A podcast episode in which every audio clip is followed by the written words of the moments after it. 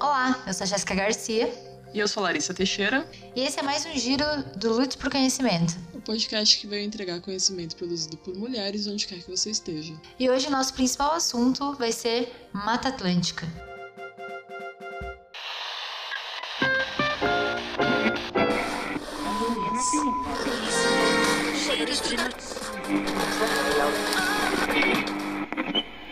Giro.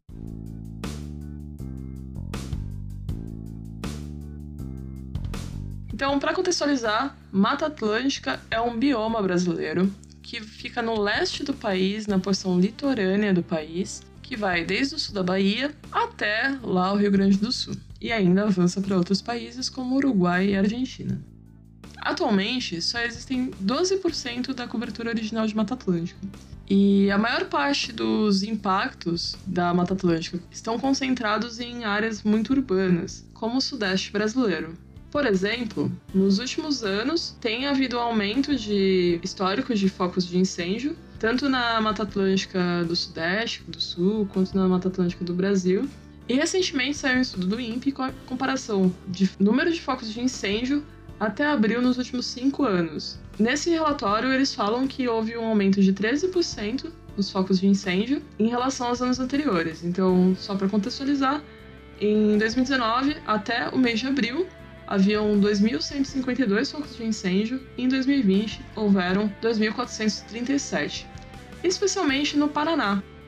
No Paraná, em 2019 até abril, haviam 220 focos de incêndio e em abril deste ano houveram 544. Isso é quase o dobro da quantidade de focos de incêndio concentrados no estado do Paraná. Um agravante adicional foi que ocorreu uma seca no estado do Paraná e que foi um dos motivos pelos quais esse estado sofreu tanto com focos de incêndio. No entanto, a Mata Atlântica ela não só está sofrendo esse tipo de problema, que é de ordem natural, muitas vezes.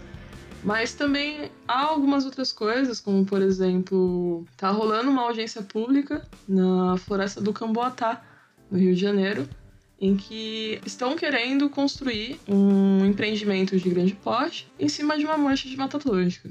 A priori parece não ser muita coisa, mas esse fragmento de mata abriga algumas espécies endêmicas, como por exemplo uma, um peixe endêmico da espécie Rivulide. Por endêmico eu quero dizer que só ocorre em uma pequena região, ou seja, ele não ocorre em muitos lugares e ele é nativo daquele lugar. E por esse peixe, além de ser nativo, endêmico daquela região, por si só isso não seria um problema, né? Mas o problema é que também é ameaçado de extinção. E esse fragmento de floresta, ele abriga não só essa espécie ameaçada de extinção, como algumas outras. E é interessante a gente olhar por esse lado, né? Quando a gente vê que empresas que querem construir empreendimentos em lugares que não devem, né? Principalmente em áreas de proteção ambiental, né? Como já aconteceu e sempre acontece e não vai parar de acontecer, infelizmente, aqui no Brasil, que é isso. São empresas que querem construir seus empreendimentos e desmatar e eles vêm com conversas do tipo: ah, isso vai gerar emprego, é, a gente vai fazer uma supressão vegetal, a gente vai compensar essa área desmatada, né? Então, com outras coisas, ah, a gente vai desmatar, mas olha, a gente vai dar emprego, mas olha, isso vai trazer melhorias, isso vai trazer benefícios. É sempre a mesma conversa, né? E os empresários, eles não estão preocupados com as espécies que vivem ali, com a comunidade que está em volta, que às vezes é dependente dos recursos naturais daquele lugar. Então, quando a gente fala de empreendimentos sendo construídos em lugares que nesse caso está sendo esse, essa parte da Mata Atlântica, então a gente tem que levar tudo isso em consideração e ter um olhar mais crítico sobre tudo isso. Porque as empresas estão aí querendo colocar cada vez mais coisas e desmatando cada vez mais, e a gente tem que mostrar que não é bem assim que as coisas funcionam. Não mesmo. E esse empreendimento em especial do Rio Motoparques, né? Ele teve algumas audiências públicas em que fizeram durante a madrugada. A primeira audiência pública, na verdade, eles derrubaram com a desculpa de que não estava com uma conexão boa para realizar, por conta da quantidade de pessoas que apareceram. E na segunda, foi uma coisa muito mais bem produzida. Então, houve uma introdução defendendo o empreendimento, com pessoas da comunidade falando que o empreendimento seria bom para a região, e inclusive com muitas ofensas ambientalistas. chega a ser maldoso, né? Essa tentativa de deixar passar um empreendimento de ordem econômica não é uma prioridade, não é tão, tão necessário para a região, talvez. Não, gente, é um autódromo, né? É um autódromo. E abrir mão de algumas espécies que não voltam, né? Então, uma espécie endêmica, caso você extingua ela, ela não vai voltar nunca. Um autódromo poderia ser construído em outro, outra região. Qualquer lugar, né? Lembrando também que a Mata Atlântica, ela abriga várias espécies que estão ameaçadas de extinção também, né? E esses ataques, eles não são apenas de empresas, de empresários, é, mas são também de políticos, né? Com muito interesse econômico envolvido. Aqui em São Paulo, por exemplo, no começo de agosto, a gente teve uma notícia de que o nosso governador, o Dória, queria desmontar a Fundação Florestal porque ela representava muitos gastos e que isso seria melhor para a economia. Mas a Fundação Florestal, inclusive, é um órgão muito reconhecido, né? Que tem 102 unidades de conservação e que protegem cerca de 14% do território paulista, né? Em relação à floresta atlântica. Isso sem incluir as reservas privadas, né? Que são 104 no estado. Estado esse que é um dos piores em relação ao desmatamento, que é um dos mais detonados, mais desmatados, em função da populosidade da região e que também concentra o maior PIB do país. Então, o Dória, ele lançou esse projeto de lei que foi extremamente criticado, né? Uma vez que dentro do orçamento, do déficit que ele previu, né, que ele falou que representava a Fundação Florestal e que seria um grande gasto, a Fundação Florestal só representava 0,5% desse tal déficit que ele poderia ser tirado de alguns outros lugares. E fora que ele também não poderia, né, uma vez que são funcionários públicos, demitir os funcionários da Fundação Florestal. Então, mesmo que fossem cortados os gastos, né, ele apenas ia economizar com talvez aluguel, água, telefone, luz, que não representa parte significante do orçamento da fundação. Devido às críticas, ele voltou atrás e resolveu fazer um outro projeto mais amaldiçoado ainda, porém mantendo a Fundação Florestal. Ele resolveu cortar a verba de pesquisa. Então, um dos ataques dele foi a Fundação Parque Zoológico de São Paulo, em que tem atividades de visitação pública, tem atividades de recuperação de fauna e muita pesquisa envolvida. Também de órgãos como a FAPESP, e outros financiadores. Só explicando aí pra galera, né, que a FAPESP é uma, é uma instituição de fomento à pesquisa importantíssima aqui no estado de São Paulo. É responsável pela maior parte das pesquisas, né, aqui no, no estado de São Paulo. Então, a FAPESP é um dos principais órgãos financiadores de pesquisa, é muito acima da média do país. E isso é o que permite que a gente faça pesquisa de qualidade. A FAPESP ela tem uma abrangência maior de verba então, o que permite a maioria dos pesquisadores conseguir desenvolver uma parte das suas pesquisas fora do país.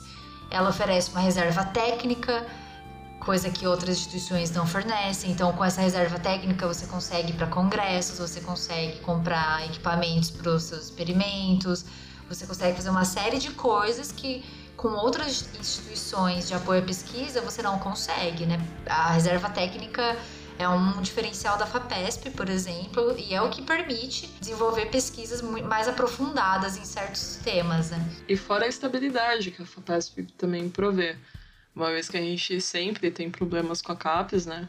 Não criticando a instituição, mas por ser uma, um órgão federal, a CAPES ela acaba pecando em alguns momentos, atrasando o pagamento. E a FAPESP, por ter administração estadual independente, ela acaba sendo mais segura para os pesquisadores em relação a não ficar sem bolsa, em relação a saber se você vai ter bolsa ou não. É muito mais difícil você cortar uma bolsa da FAPESP, né? Por um motivo ridículo do governo, do que é, uma bolsa CAPES, por exemplo.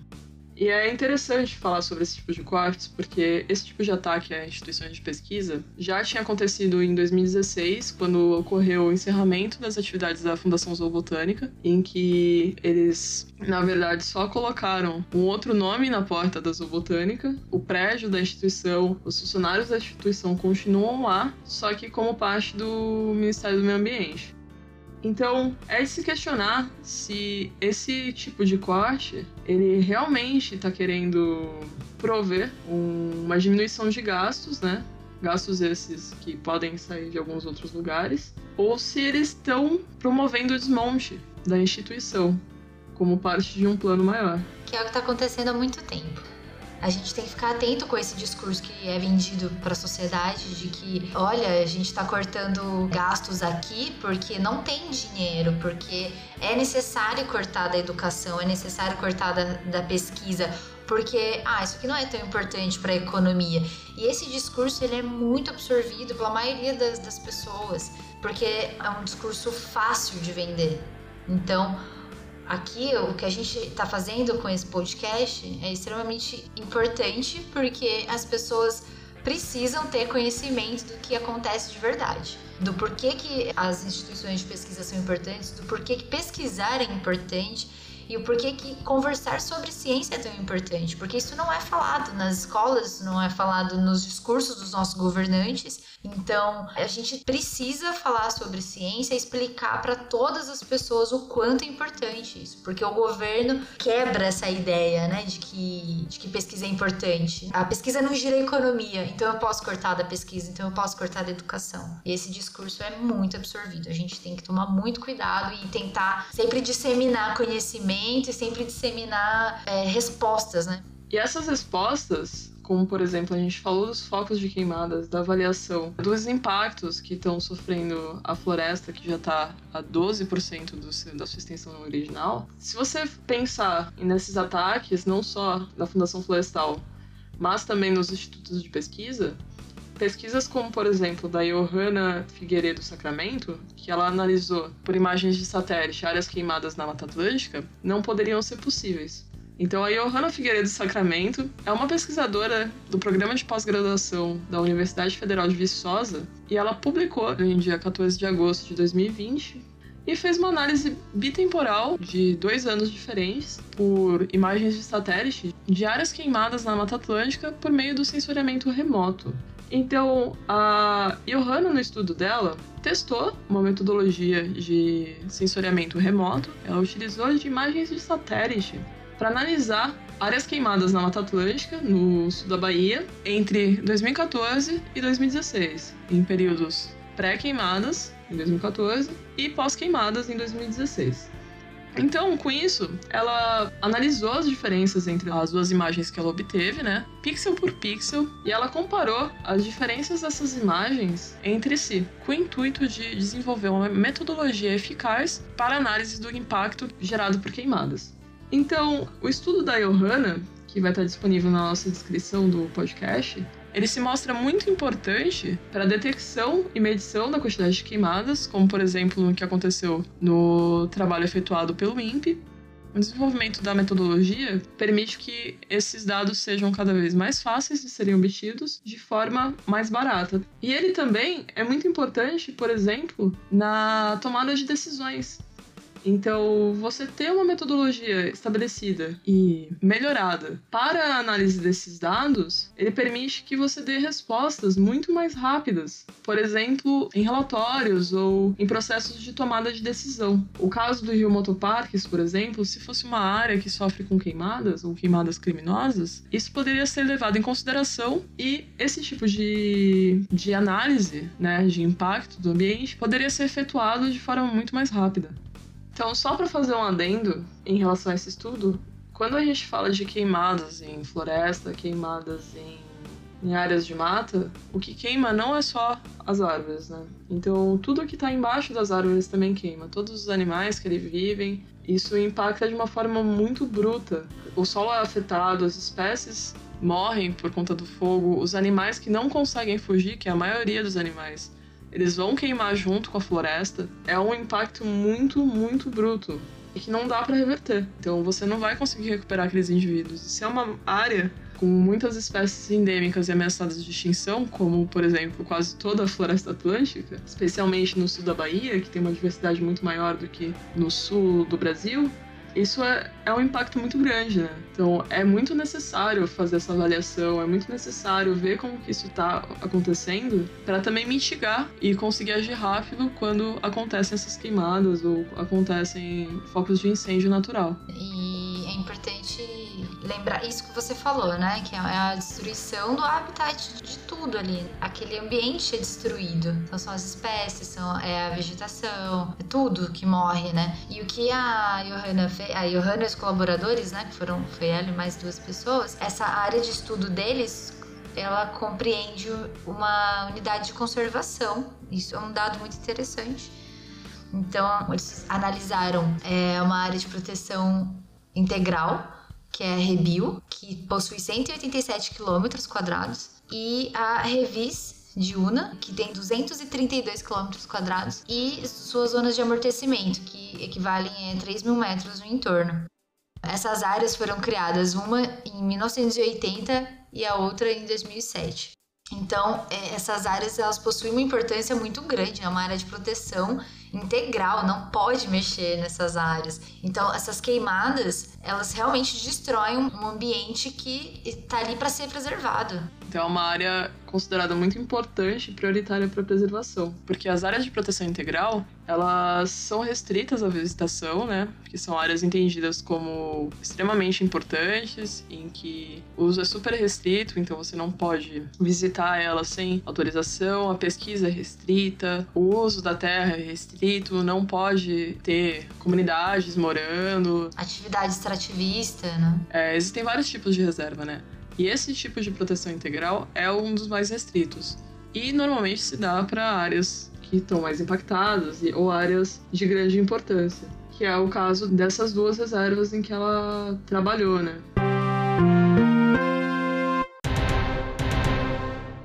Então, esse é só mais um exemplo do porquê que as, a pesquisa é importante, né? Por que é importante você se manter ligado nesse tipo de evento, nas queimadas, com dados ambientais confiáveis, com pesquisas confiáveis, né, como o caso dessa que a gente falou aqui agora. E também ficar de olho nos políticos, porque existem muitos projetos de leis e audiências públicas ocorrendo nesse período de pandemia, que são o que o nosso querido é, ministro Salles, né, ministro do Meio Ambiente, chama de passar a boiada.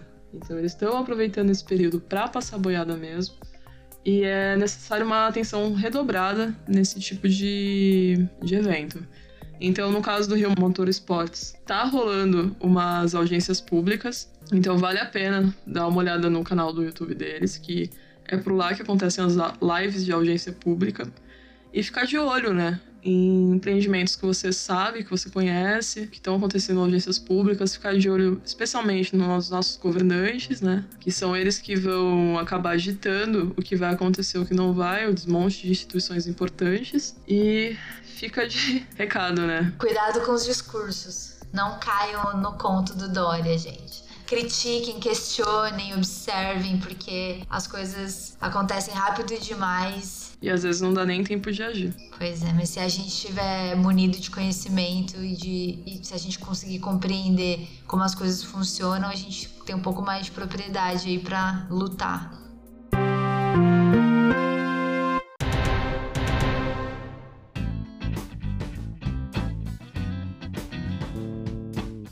Então, pessoal, o nosso podcast vai ficando por aqui hoje. Se você tá gostando de acompanhar a gente, nos siga nas redes sociais, no Instagram. O Lutz está no Instagram com arroba Lutz por Conhecimento. Também tá no Twitter com arroba Lutz_PC. E nós estamos lançando uma campanha de financiamento coletivo. Então, a produção de podcasts, ela exige alguns custos, né? Infelizmente somos bolsistas e esses custos às vezes ficam muito pesados pra gente. Então, se você tá gostando desse conteúdo, se você tá gostando da estrutura do podcast, paga pra gente um café lá no Apoia-se. O link tá na descrição do vídeo e também tá nas nossas redes sociais. A partir de 5 reais mensais você já consegue apoiar o Lutz. A gente vai ficar muito grata por vocês. Se vocês quiserem mandar uma, uma grana maior, por exemplo, uns 5 mil reais, a gente vai lá e grava o Lutz na sua casa, escreve um, um jornal só pra você, tá? A, a gente se certifica de que vai até você, então se você estiver meio fancy, meio se sentindo meio rico, não tem problema. A gente vai na sua casa, apresenta o Lutz na sua casa pra você. Sem problema nenhum. é, lembrando que essa ajuda ela é muito bem-vinda até pra gente manter a qualidade do podcast, né? Nos nossos primeiros episódios a gente estava aprendendo, a gente ainda tá no começo, né, claro, mas é, a gente ainda tá aprendendo como lidar, como fazer as coisas de edição e correr atrás de equipamento. Então, essa ajuda mensal financeira ajuda muita gente a, a crescer e construir um podcast com qualidade melhor a cada episódio para vocês. Até o próximo giro. Um beijo. Beijo.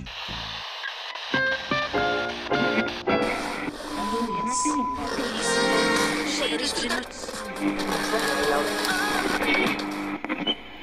Giro